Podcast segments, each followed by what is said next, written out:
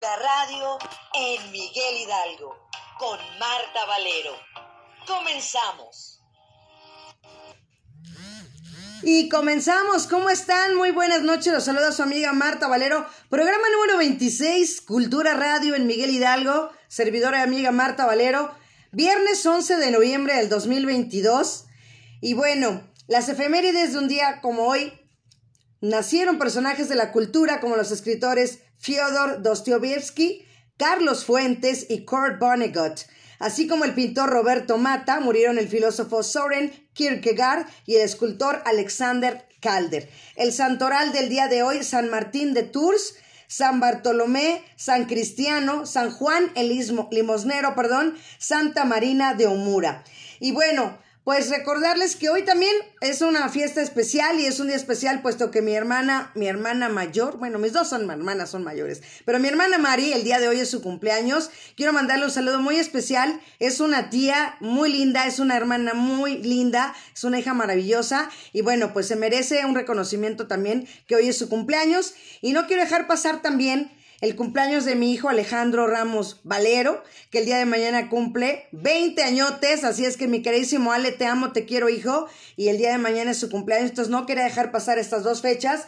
Y bueno, a lo que nos truje, como dicen por ahí. Pues tenemos también pases dobles para el teatro Juana Cata, que está ubicado en Plaza de la República número 46, esquina Vallarta, Colonia Tabacalera, entrando por la cafetería Finca Don Porfirio, segundo piso. Esto es para este domingo 13, así 13 de noviembre, domingos de terror, cuatro obras cortas, que son Soy culpable, múltiple, víctima y obsesión a las 6 de la tarde. Los que quieran asistir, lo único que tienen que hacer es pedirlo, mandarme un correo electrónico y me pone nada más al, correo electrónico que es cultura radio mh, cultura radio mh, arroba gmail.com, cultura radio mh, arroba gmail.com. Recuerden que este es su programa Cultura Radio Miguel Hidalgo se transmite todos los viernes en punto de las 7 de la noche para que, bueno, ya le demos entrada a nuestros invitados y el tema de hoy, muy interesante, así es que pues ya quiero ver si ya están por ahí prestos y dispuestos y tenemos pues por ahí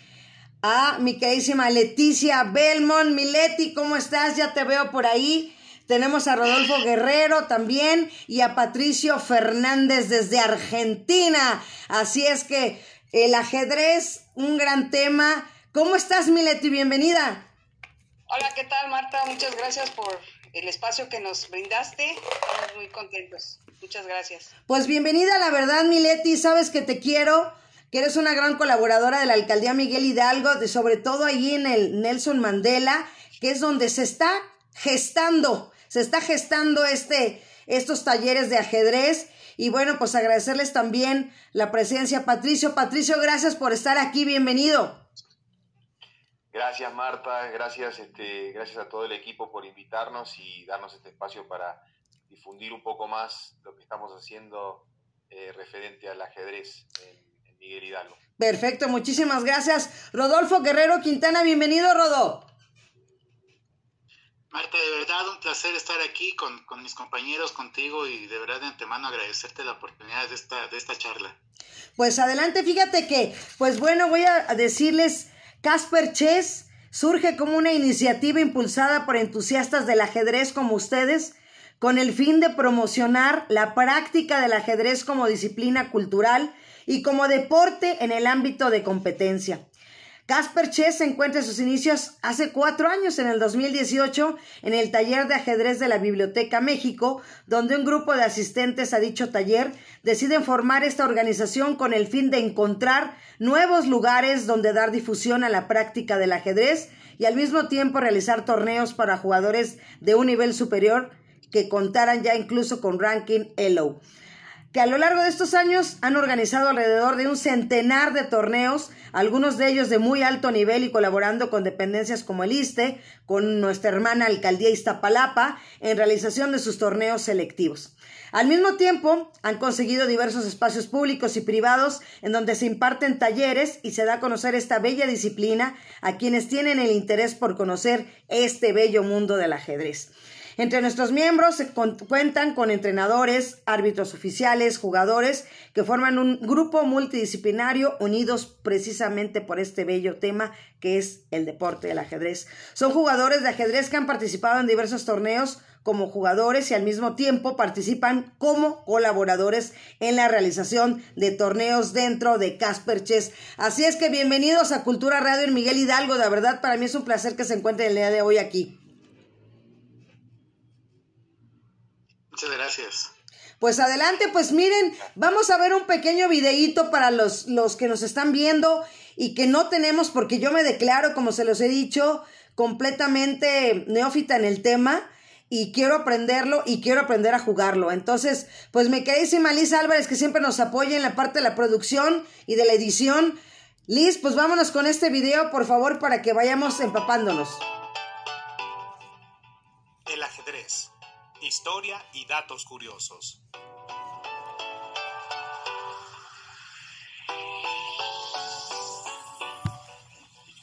Llamado el juego ciencia y aludido en numerosas obras artísticas que van desde la literatura al cine, pasando por la pintura y la música, el ajedrez tiene una interesante historia que aquí te presentamos brevemente, además de una serie de datos curiosos sobre el mismo.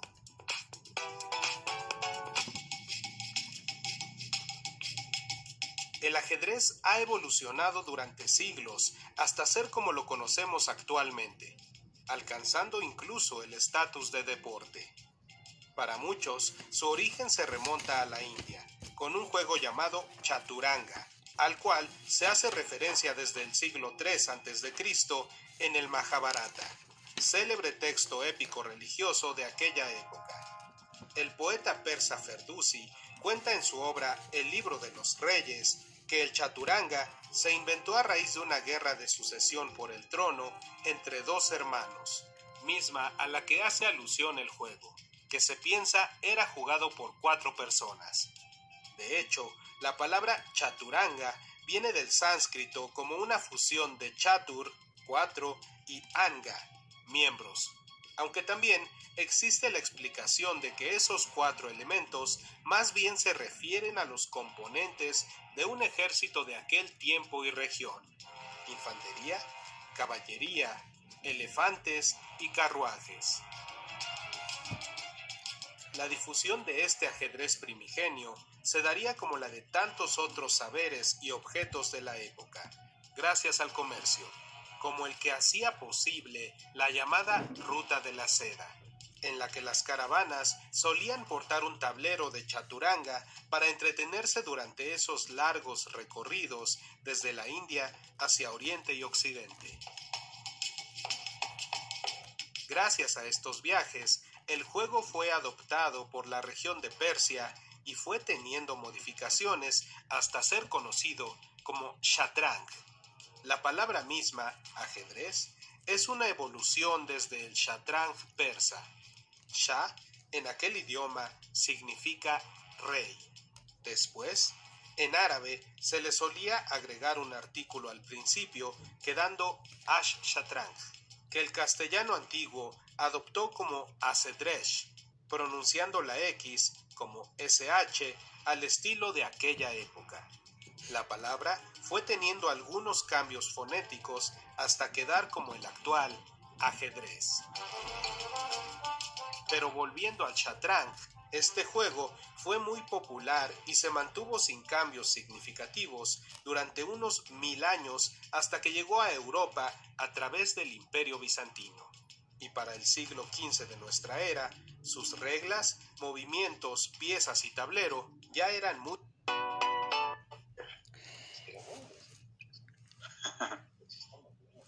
Ahí estamos. Bueno, pues hay una breve introducción para que ustedes me compre... ¿Ya llegó el Mao por ahí? Ya, aquí está. ¡Eso! ¡Eso! Mauricio ya te iba a poner falta, ¿eh?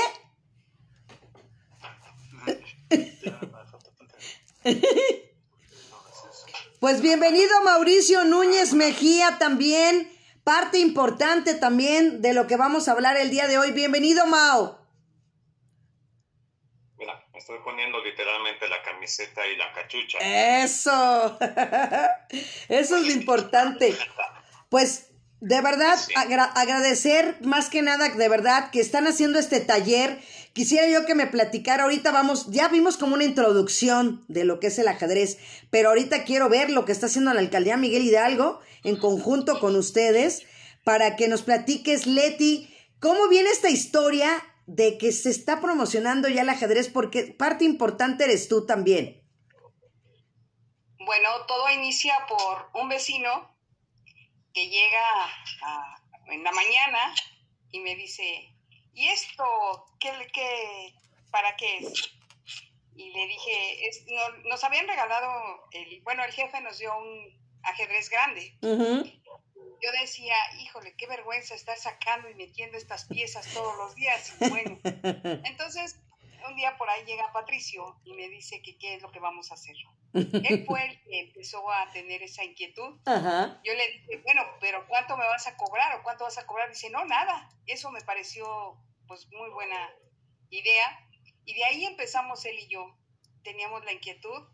Él fue el que nos hace favor de conectarnos con, con, el, con el club de ajedrecistas. Y de ahí comenzó todo.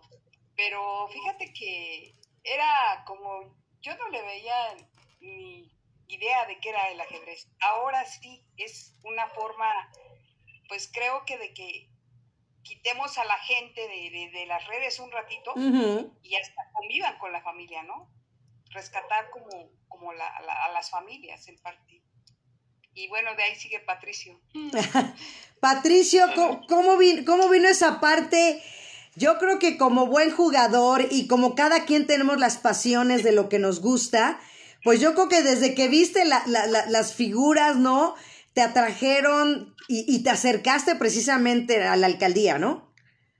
Sí, así, así es un poco la historia como la estaba contando Leti.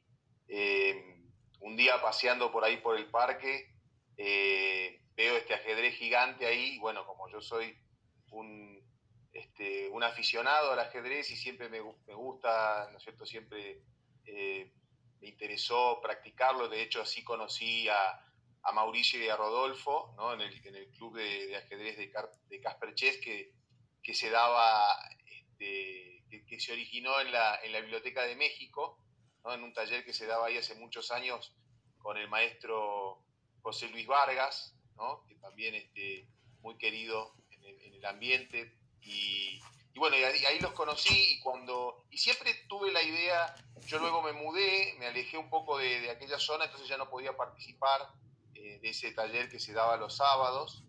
Entonces este, siempre me, quedó la, me quedaron las ganas de volver a practicarlo ¿no? de, de manera regular.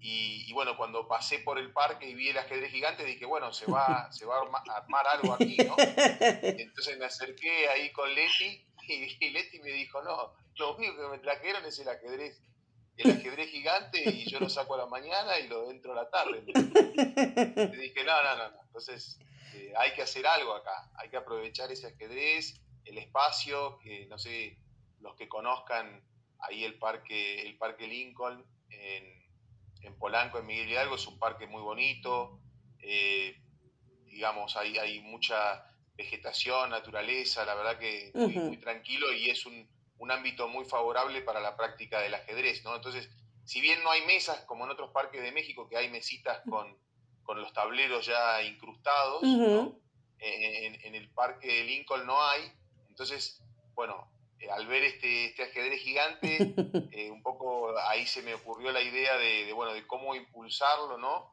Y ahí pensé enseguida en, en Raimundo Castellano, que, que, no está ahora aquí, pero es una parte fundamental del, del club, ¿no es cierto? Eh, y también Siragüen Milán, que también este, siempre estuvo también en la organización, ¿no? Y en la, ya cuando empezamos a adentrar más en los detalles con, con Leticia. Eh, pero bueno, ahí enseguida pensé en ellos, que ellos tenían la capacidad para, para darnos, digamos, los recursos, ¿no? los tableros y además ya la experiencia de haber, de haber montado un club ¿no? y tener ya la, las personas, ¿no? me imaginaba también convocando a la gente del club, eh, así que un poco fue esa la, la, idea inicial y me acerqué a Leti para proponérselo y ella accedió, ¿no? Y ahí empezamos ya eh, este viaje que, que, bueno, que finalmente la primera vez, la primera creo que fue el, un martes, ¿no? Mau, ayúdame, quizás tú te acuerdes. A ver, Mau.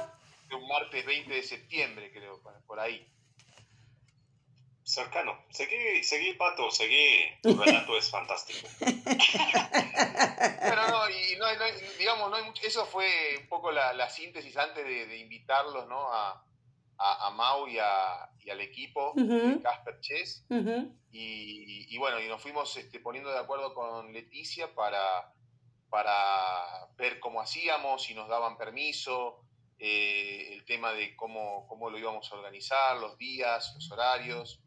Eh, y bueno, y poco a, poco fue tomando forma y, y, bueno, y hoy ya es realmente un espacio que cada vez se está consolidando más, ahí la gente sabe, tenemos un grupo de, de chat donde ya nos vamos organizando para, para avisarle a la gente, a los vecinos y a los que se acercan a jugar y a practicar, ¿no? Para que sepan si por algún motivo se cancela por lluvia o lo que fuera, ¿no? Uh -huh. Para que este, estén informados y, y, bueno, y se va armando un lindo grupo de gente que, que le gusta practicar esta, esta actividad, este, este pasatiempo tan, tan lindo para, para, todos nosotros y bueno, y como dice siempre Mau, es un espacio para compartir también, además del ajedrez, ¿no? Un, un, un rato entre amigos y, pasar una, una, tarde, una tarde agradable, ¿no? Entre todos. Excelente. Oye, Mau, fíjate que les platicaba yo, a mí me gustaría que a mí me platicaras porque ese Mauricio de niño, ¿ya le gustaba el ajedrez? No. ¿No? Yo empiezo, de hecho, yo empiezo, de hecho, tarde, muy tarde. Uh -huh. Yo empiezo a aprender ajedrez en forma hasta los 21 años. ¡Wow! Wow. Es muy, muy, muy, muy tarde Ajá. para aprender bueno, la mayoría de las cosas. Uh -huh. Había un vecino, esta es una historia que yo comento mucho, había un vecino, uh -huh. Víctor, imagínate, que tenía, pues sí, 18, 20 años, y el chaval tenía 5 años. 5 uh -huh. años, Víctor. Y el punto es que él sí sabía jugar ajedrez, él sí sabe jugar ajedrez. Y entonces, ¿cómo se mueve? Y él me dice, pues muévele aquí, muévele aquí, muévele aquí. Ah, perdiste. Ah. Y otra vez. Y otra vez. Y otra vez. Pero enséñame. No, no, no, eres muy malo, no sabes. Entonces tardé otros tres años en, en, en acercarme a aprender precisamente en una biblioteca. Uh -huh. Así fue como me empecé a acercar, ¿no? Pero la plática de hoy es fomentar... Uh, Casa Mandela. Exacto. La invitación, la invitación de Pato, eh, presidente honorario del Club de Amigos Jorge Ramón Fernández. Uh -huh. y... Mira, en esa foto estoy viendo a mi jefe, a mi queridísimo César Ramírez. Ahí estaba el buen César. Eh, también va, nos acompaña. El gran amigo de Pato. Uh -huh. De él nos puedes contar más, Patricio, cuéntanos. Lo que interesa es que sea una representación del gusto, de la afición de los vecinos. Exacto. Conocemos Polanco y, Polanco y Polanquito, que es una, un área multicultural. Y en tanto más se acerquen los vecinos, como ya lo están haciendo, pues se va poblando de un aspecto multicultural el taller. Es parte de lo que estamos um, fomentando. Rodolfo te va a comentar ahora qué es Casper Chess. Exacto. Surge, cómo, ¿Cómo surge Casper Chess, Rodolfo? Fíjate que es una, es una historia muy, muy orgánica. Se, se fue formando básicamente en función a la, a la convivencia. Uh -huh. eh, eh, Pato comentaba hace unos, unos instantes que, bueno, eh, la figura de, del profesor eh, José Luis Vargas, que es un, un, profesor que lleva muchos años dando clases en el taller de ajedrez de la Biblioteca México. Uh -huh. eh, ha sido uno de los pocos espacios originarios donde se fue, se fue gestando esta práctica del ajedrez, primero visto como un simple lugar donde los entusiastas del ajedrez que, a veces no encuentran espacios, no, no encuentran personas afines con, este, con esta disciplina, eh, pudieran eh, encontrarse, jugar una, pasar una, una, tarde jugando ajedrez. Y poco a poco eh, el profesor comenzó a, a dar talleres en donde se comenzaban a dar ya temas tácticos, temas posicionales, temas ya más de lo que es la doctrina del ajedrez y eh, eh, respetando siempre que sea un espacio en el cual cualquiera puede ir, cualquiera que ya sepa jugar ajedrez y quiera simplemente encontrar a otras personas que compartan esta disciplina, o aquellas personas que ya saben eh, que, no, que no tienen los rudimentos más básicos y que los pueden comenzar a aprender en ese espacio, así como jugadores que llegan ya con cierto nivel y que lo que buscan es un lugar que les permita un, un entrenamiento ad hoc con fin de poder participar en torneos, eh, con fin de ir mejorando y subiendo su, nivel de, juego. Eh, fíjate que Casper Chess surge básicamente como una idea de poder amalgamar todas estas, eh, todas, todas estas inquietudes porque como, como tú bien lo comentaste en la introducción, dentro de nuestras filas contamos con entusiastas del ajedrez que han ido recorriendo su propio camino dentro de, esta disciplina. Hay quien se ha, se ha visualizado, se ha visto a sí mismo como un promotor del ajedrez como cultura. Hay quien ha encontrado el camino de, ser eh, eh, entrenador, este, de ser instructor eh, de niños, de personas invidentes o de, o, de, o de, jóvenes o de gente que simplemente quiere eh, comenzar a, a, participar de esta actividad. Hay quien ha encontrado un camino en el terreno del arbitraje, que es un, un terreno sumamente eh, singular y sumamente necesario, porque el árbitro de ajedrez realmente es la persona, sin, sin, árbitro de ajedrez no puede haber un torneo de ajedrez. Claro. Es la persona que puede utilizar eh, ya los sistemas de cómputo que existen ahora y que te permiten de manera digital emparejar a los jugadores y al mismo tiempo es aquella figura de autoridad que te permite ante cualquier controversia en una partida ser la persona que eh, con base en el, en el reglamento de la Federación Internacional de Ajedrez determinar cuando ha habido alguna falta, determinar cuando, cuando este, algún jugador eh, tiene una protesta si le asiste o no la razón. Y ya vemos otros que eh, nos hemos decantado más por la figura del, del ajedrez como eh, actividad competitiva que hemos buscado este, desarrollarnos más como jugadores, ¿no? Entonces realmente ha sido un, una evolución muy interesante, lo digo a nivel personal, de ver a mis compañeros también obviamente amigos ya de, bastantes años, cómo cada uno ha encontrado su propio lugar en el ajedrez y cada uno aporta cosas, eh, la verdad, bastante valiosas que nos ha llevado, por ejemplo, ahora a, tener este, este espacio cultural Nelson Mandela, que de verdad es un lugar eh, bellísimo, eh, es muy ad hoc, de verdad muy ad hoc para la práctica de, del ajedrez, un lugar tranquilo que está en el, hacia el interior de lo que es el, el, Parque Lincoln, y que está eh, eh, abonando, junto, por ejemplo, con, con, Patricio y otras personas que siempre han, también un amigo ya de, muchos años, que, que, siempre tienen esa, ese gusto por el ajedrez, eh, cada vez se está consolidando más como un lugar de encuentro de personas que a lo mejor les gusta el ajedrez, pero no han encontrado, no habían encontrado un lugar en donde se practicara, en donde encontrar a otras personas que de mm. igual manera quisieran eh, jugar una, una, partida, quisieran eh, eh, mejorar su, su, su, juego o incluso simplemente quisieran acercarse para comenzar a, a entender lo que es esta, esta disciplina y, y, comprender el por qué la gente puede pasar a veces horas mirando un tablero y después de determinado momento apenas de hacer un, un pequeño movimiento, ¿no? Eh, me, me, viene a la, a la, cabeza y, solamente lo, lo, digo como pequeña anécdota cultural.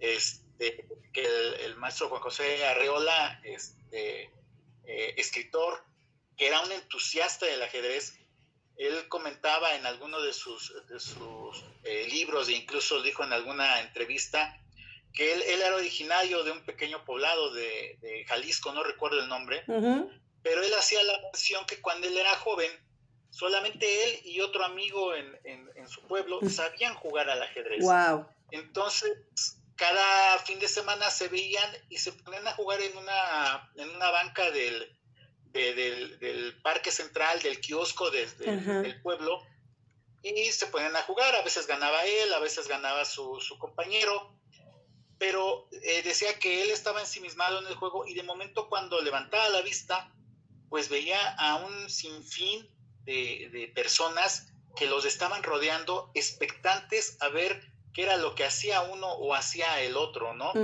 Y él hacía la mención, y lo impresionante de todo esto es que, excepto mi compañero y yo, pues nadie sabía jugar ajedrez. Sin embargo, las personas entendían que algo estaba pasando ahí, aunque quizá no tenían los, los rudimentos eh, eh, eh, indispensables para saber a ciencia cierta qué era lo que estaba ocurriendo, pero sentían esa magia, ese magnetismo que puede despertar el ajedrez y, que, y, que, puede atrapar a la gente aunque ni siquiera lo sepa jugar. Así es, así es como estoy yo, te digo literal. Pues mira, está aquí mi hermana Maru, que ya la felicitamos, está aquí conectada María Eugenia Valero, está también Chelita Peña, también Patricia Cortés Melo, agradecerles que están conectadas aquí también. Y bueno, yo quiero hacerles la pregunta a los tres. ¿El ajedrez es más aritmética o geometría? Eh, bueno, no sé quién, quién, lo quiera contestar primero. A ver. Eh, Leti, Pato. Vas, Pato. Mira, bueno, yo lo... Yo lo... O a ver, quién, quién sea. ¿Quién, quién, ustedes, que ustedes me digan. ¿Vas?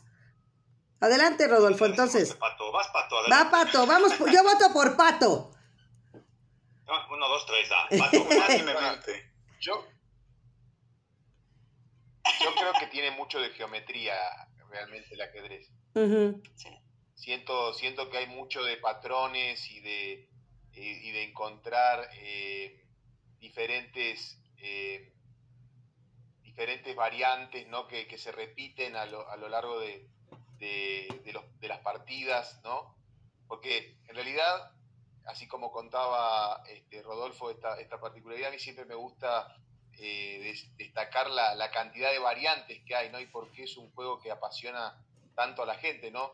Dicen que es imposible volver a jugar una partida dos veces, que hay tantas combinaciones que uno siempre eh, va a hacer algún cambio, ¿no? Y algo va a cambiar y ya no se va a repetir. Entonces, eh, pero sin embargo, uno encuentra estos patrones, esa geometría que se repite, ¿no? Movimiento de los caballos, el movimiento de los alfiles, en las diagonales, ¿no? en, en, las, en, la, en, los movimientos de, la torre a lo largo de todo el tablero. Creo que eso eh, siempre me, me, trajo reminiscencias de la geometría más que de la aritmética, aunque siempre muchos, muchos campeones de ajedrez han tenido una, se han destacado, por ejemplo, en las matemáticas, ¿no? Muchos campeones mundiales han sido también matemáticos. Así que no lo descartaría de, también que tenga una componente aritmética. Perfecto. ¿Tú, Rodo, cómo lo ves? Fíjate que el, ajedrez es, es, muy singular. Eh, eh, yo coincido con, con, Pato, tiene un componente eh, más de geometría, aunque inevitablemente tiene, tiene por supuesto que está muy emparentado con las matemáticas, pero fíjate que me, me gustaría señalar algo más. El ajedrez eh, está también muy, muy, muy emparentado con la psicología, con la psicología del jugador. Y me explico, cuando te, te comienzan a, enseñar el, el, ajedrez ya como disciplina, te enseñan que hay dos escuelas muy genéricas, una escuela posicional y una escuela combinativa. La escuela combinativa tiende a asociarse con un juego de ataque. Ok. Eh, y son cuidados a incluso hacer sacrificios y que en su mente en ese momento solamente existe una cosa y es la de acorralar al rey eh, del oponente y ganar la partida. Por otro lado están eh, los jugadores que son más posicionales o la escuela posicional y es una escuela que te busca eh, un estilo de juego que busca ir ganando con base en una estructura de peones y con base sobre todo en ir acumulando pequeñas ventajas que al final se, hacen valer en, la partida.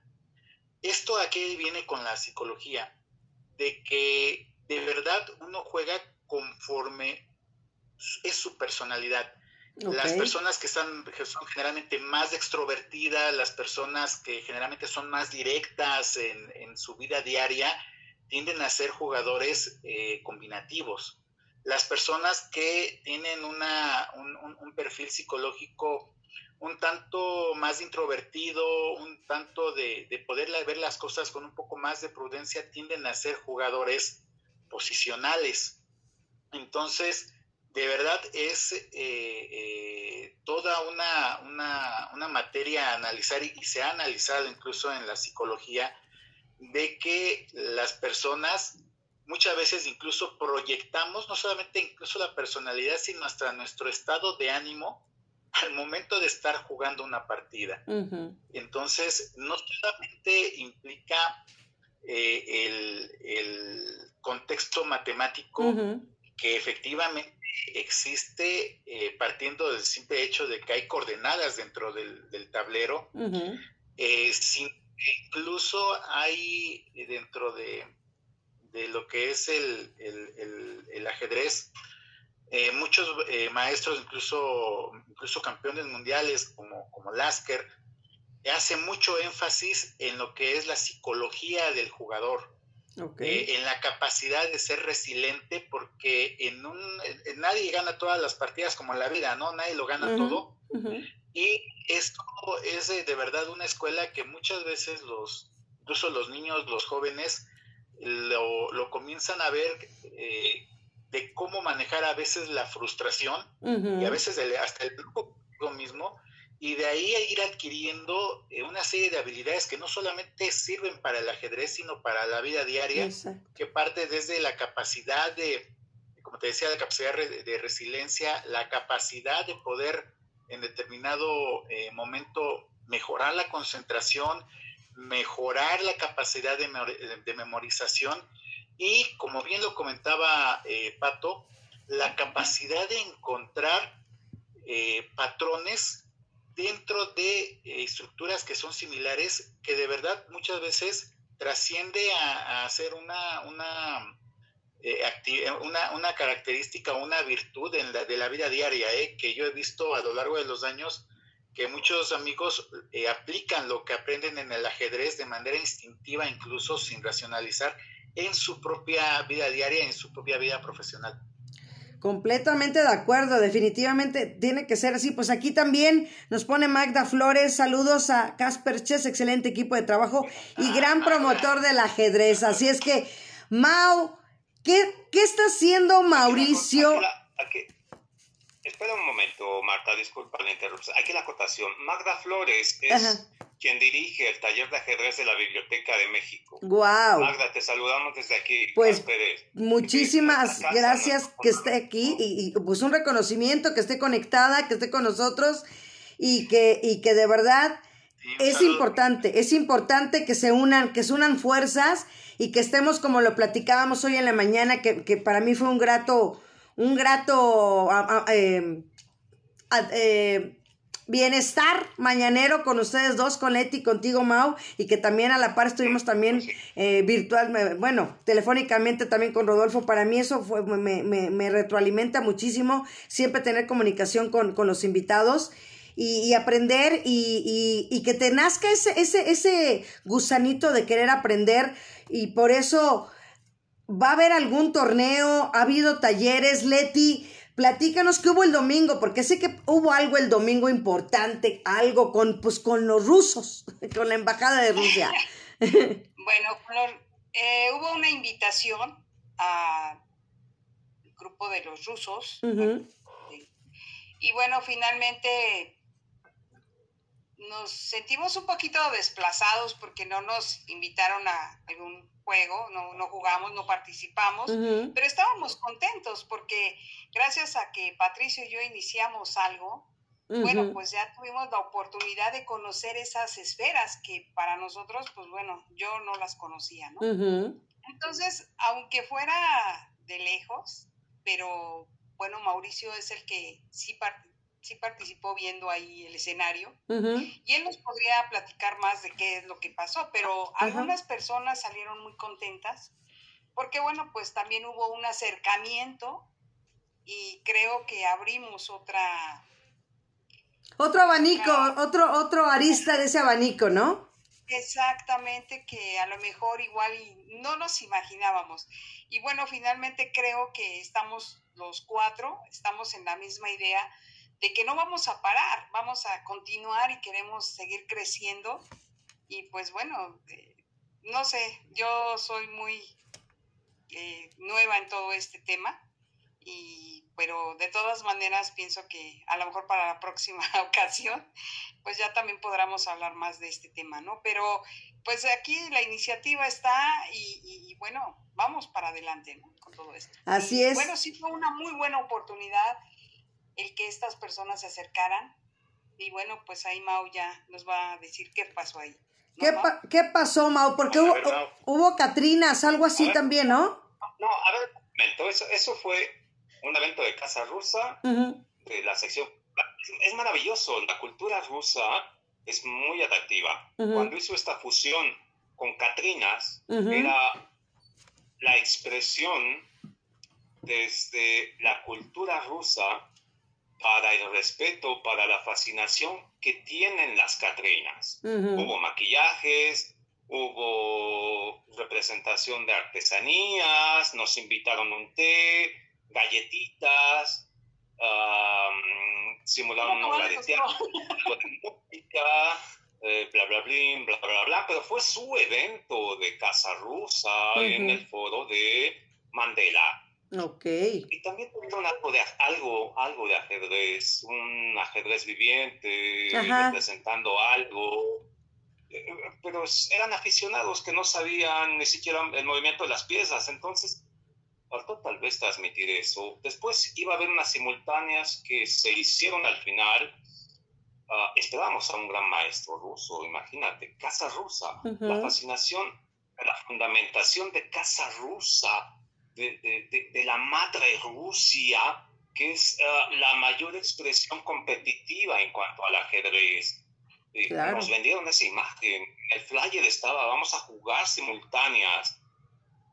Como ya viste, las expresiones de Pato y de Rodolfo, que son jugadores de ajedrez y jugadores competitivos, lo que sea que sea eso, ah, iban a competir, iban a competir con la mayor expresión pero resulta que el mejor jugador pues fue el hermano de Jonathan, Jonathan Tapia, quien es el, el campeón de la categoría de la Ciudad de México. Tiene 11 años, jugó unas simultáneas con cinco tableros, dos empataron y las otras tres las ganó. Luego otras simultáneas, Jonathan jugó y ganó todas. Jonathan es un jugador competitivo, debe estar como en el 2000, ¿no, Rodó? Jonathan Tapia, que es el maestro de, Lobo Mexicano, que es una de las escuelas al, al norte de, de la ciudad, es muy competitivo en ese sentido.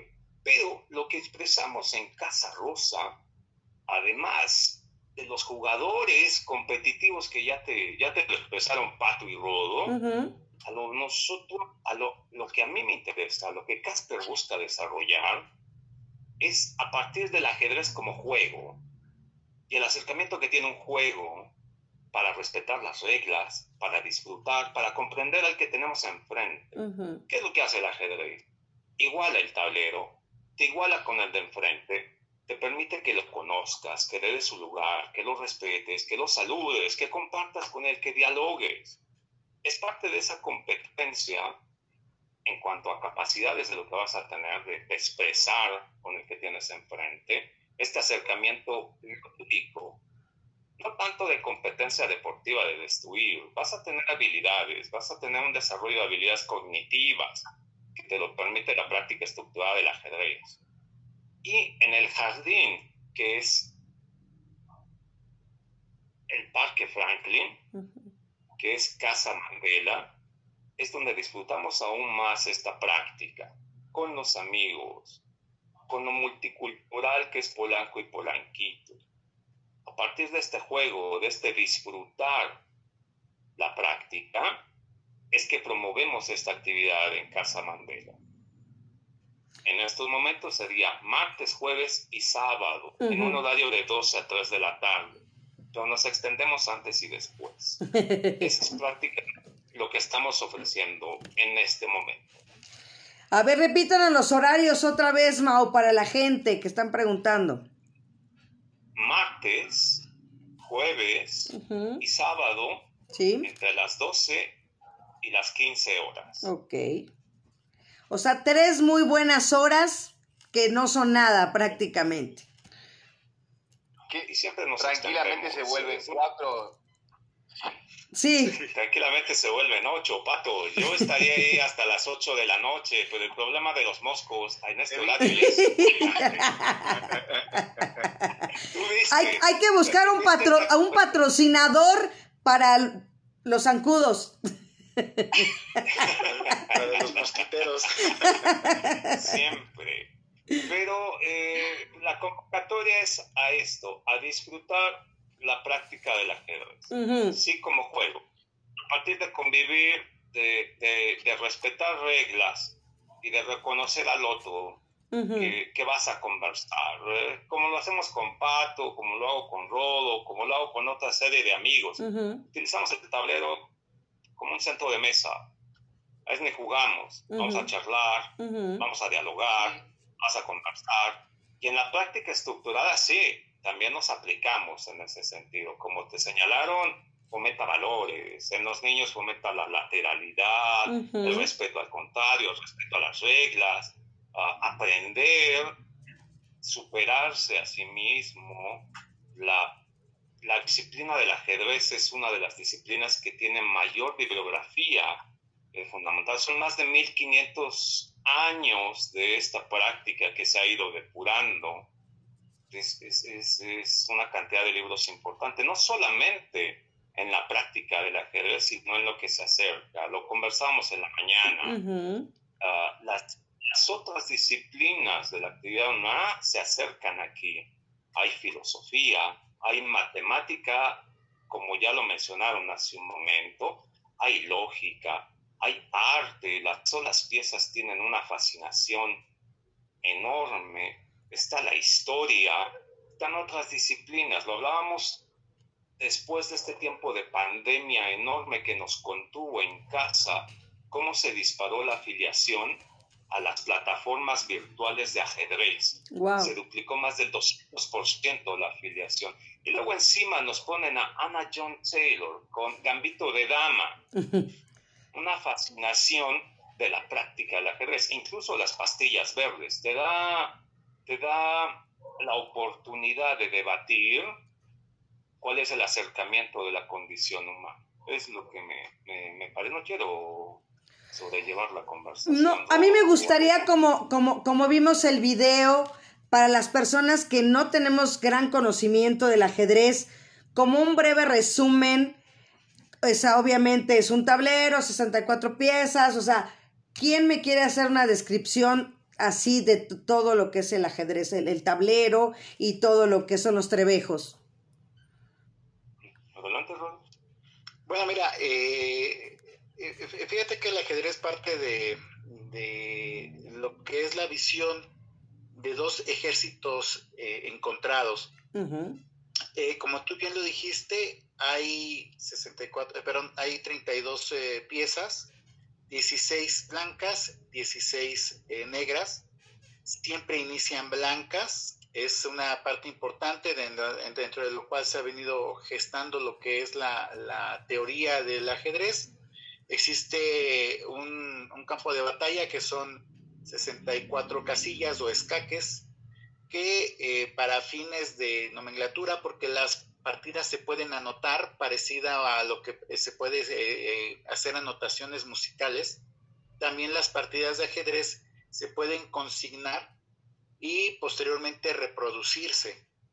Eh, esto implica que el ajedrez tenga este estructura, el tablero del ajedrez esté estructurado por eh, eh, casillas que están ordenadas en filas y en columnas y cada fila y cada columna tiene está identificada por un número y por una letra del abecedario que va de la A a la H y del número 1 al número 8 y de esa manera se puede al momento de anotar una partida hacer eh, la, anotación y saber específicamente de qué casilla se está hablando. Existen, por lo tanto, eh, refiriéndome a, aquel el hecho de que el ajedrez tiene una visión de ser un ejército un tanto de la época medieval. Hay ocho peones que representan en esta estructura medieval lo que es el pueblo, la gente de a pie, y que están de entrada protegiendo a piezas de mayor importancia que están en la parte de atrás. Hacia las esquinas están las torres que eh, vienen a identificar lo que eran los castillos, las fortalezas de la época medieval, que eran un factor estratégico en las guerras de, de, este, de esa época, de la época medieval. Lo podemos ver incluso hoy día en las series como Juego de Tronos, ¿no? Eh, los caballos que representaban a lo que era la caballería. Era el único guerrero eh, profesional en la batalla. Aquel, aquel que era considerado caballero que tenía armadura y que en su momento, en la época medieval, la caballería representaba un factor importante en los, en los eh, combates bélicos.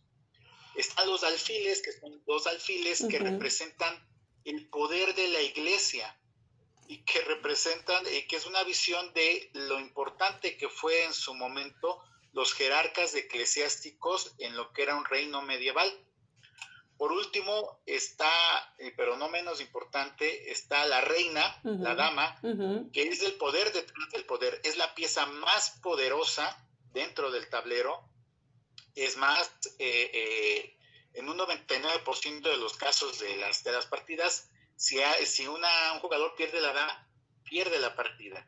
Mm. Eh, tal es su trascendencia y tal es su importancia y el poder que despliega dentro del tablero, pero el centro, la parte toral de todo el juego es atrapar al rey oponente o proteger a tu propio rey. Y el rey representa como tal el, poder, pero totalmente acotado.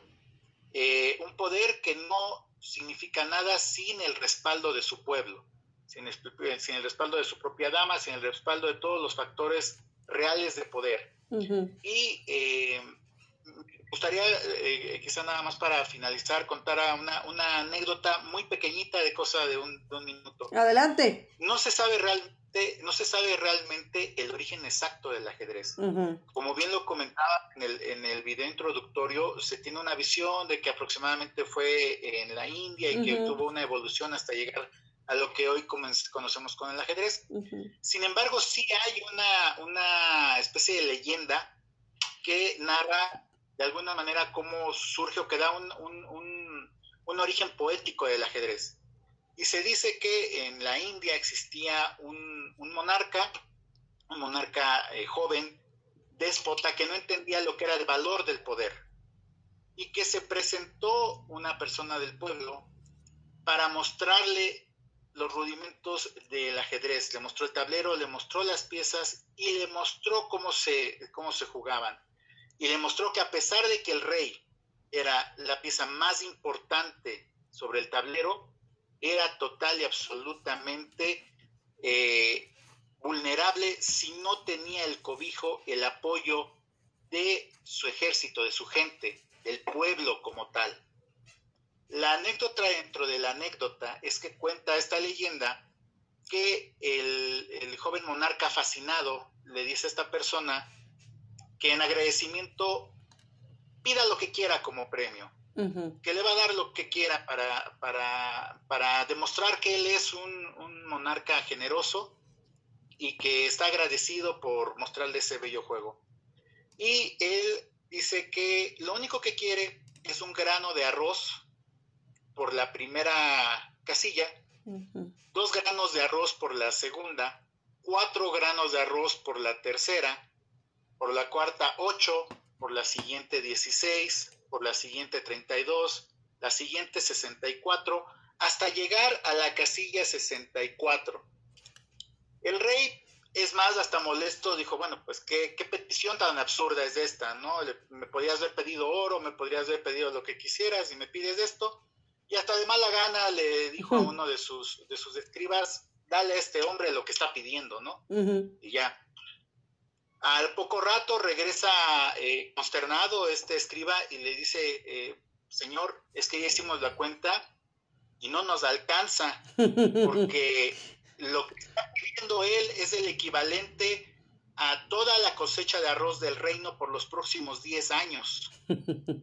Entonces, si ustedes quieren, hagan ese ejercicio a manera de, de, de, ejercicio? un ejercicio lúdico, ¿sí? Y verán que antes de llegar a la mitad del tablero ya están hablando de, millones, ¿no? Este, eh, es una de las magias de, la matemática, ¿no? Que uno se pudiera imaginar que partiendo de uno, dos, tres, cuatro, llegara un momento en que ya incluso la calculadora pues ya no tiene dígitos, ¿no? Es precisamente la cuestión de, de, la siguiente enseñanza que le hace Sisa a este gobernante, es esta humildad, ¿no? No puedes prometer algo que sale más allá de lo que conoces. O que no puedes aceptar algo sin antes haberlo reflexionado, ¿no? Eh, que es una de las cualidades que deberían de tener muchos de nuestros gobernantes, ¿no?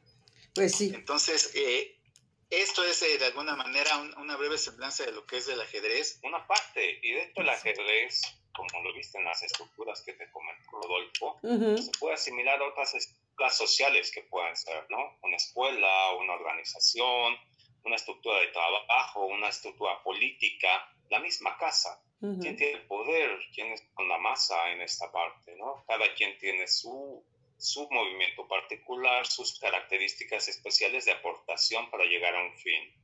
Pero yo vuelvo a insistir en la cuestión de un juego. Capablanca, uno de los jugadores cubanos que es mayor referencia para todos los jugadores, e incluso hace un ejercicio proyectivo de jugar con un marciano. Busquen esa información en la red y la van a disfrutar. Capa blanca contra el marciano. Y hay un tablero que tiene tres reyes negros. Así de sencillo. Diviértanse, es un juego.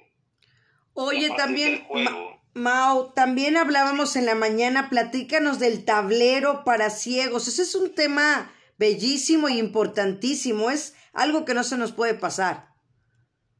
Parte de esta cuestión, de esta cuestión inclusiva que tiene que ver precisamente el juego, es incluir. Yo eh, lo, hacíamos en la mención. Puede estar un anciano, anciana, de más de 80 años, jugando ante un infante de 5 o 6 años. Y en igualdad de circunstancias. Incluso hay competitivos, hay jugadores competitivos infantes que lo traen en, la genes en los genes porque son hijos de una tercera generación de jugadores competitivos realmente.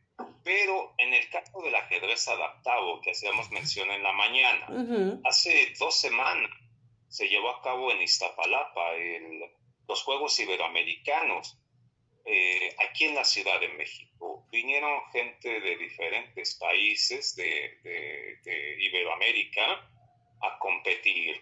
Ah, les damos o, se adapta nuevamente el tablero, este universo que son los, son los, son los escaques, para que los jugadores invidentes o débiles visuales puedan continuar jugando con esta práctica. Eh, el tablero adaptado tiene a las piezas negras con una muesca, con una adaptación que lo sensorial de, las personas invidentes lo identifica. De igual forma, las, las, las casillas negras del tablero son ligeramente elevadas para que se, se, resalten. diferencien blancas. Exactamente. Y son juegos competitivos que les vuelves a, tal cual a incluir ¿no? en esta parte. Si acercas ahora no solamente el tablero adaptado, si, aceptas, si acercas el tablero a personas que están en reclusión, personas que están presas, les estás volviendo a dar libertad de este universo de una batalla, de una competitiva, lo estás valorizando nuevamente, ¿no? En este Es parte de lo que tiene de inclusivo la práctica estructurada del ajedrez. Wow. Pato, ¿lo consideras un deporte, una ciencia, un arte o todo? Y yo es creo, todo, dilo, Marta, Pato, es de todo. Sí, sí, tiene todo. Hay, hay momentos en donde, en donde claramente es un arte, ¿no? Es una ciencia por todo el tiempo que se le dedica de estudio, ¿no? Cómo se va avanzando sobre lo que otros ya han ido construyendo, ¿no? No se puede aprender profundamente el ajedrez si no confiamos en lo que ya se ha ido eh, desarrollando, ¿no? Como decía, en todo este tiempo y sobre todo en la última época, ¿no? Y ahora, por ejemplo, con la llegada de la, de la inteligencia artificial, ¿no? Y el machine learning, que está tan de moda, ¿no es cierto? Realmente está teniendo una segunda vida, diría yo, el ajedrez, está teniendo un, nuevos, nuevos, este, está alcanzando nuevas alturas, ¿no? Eh, ya se pensaba que no, que no se podía ganarle a, a lo mejor a las computadoras y ahora han llegado estas redes neuronales de computadoras que, que juegan de otra manera y le ganan a esos motores de ajedrez que parecían invencibles.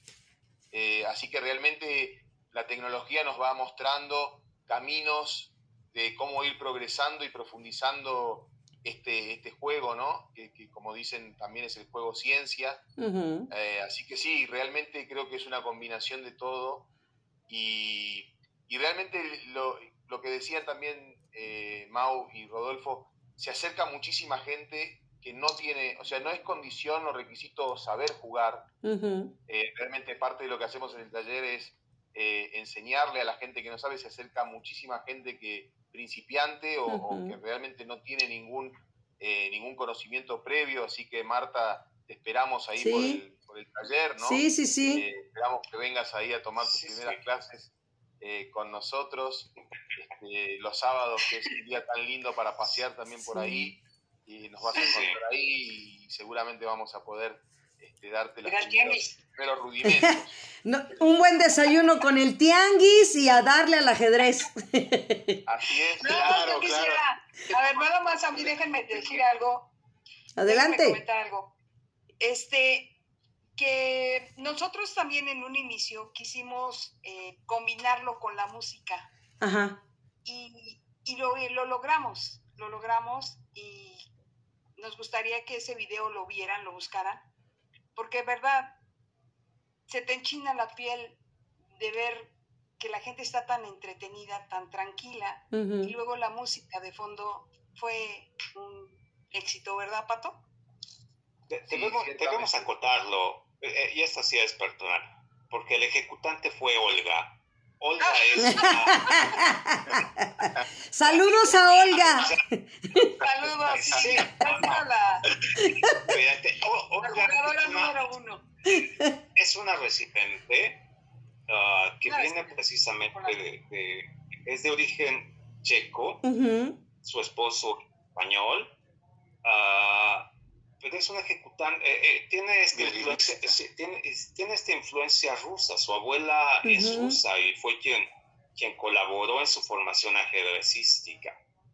Pero además de disfrutar el torneo que hicimos hace tres semanas en Casa Mandela, que lo hizo Casper Chess, en, en Casa Mandela fue para disfrutar. Vinieron los jugadores y disfrutaron partidas de ajedrez.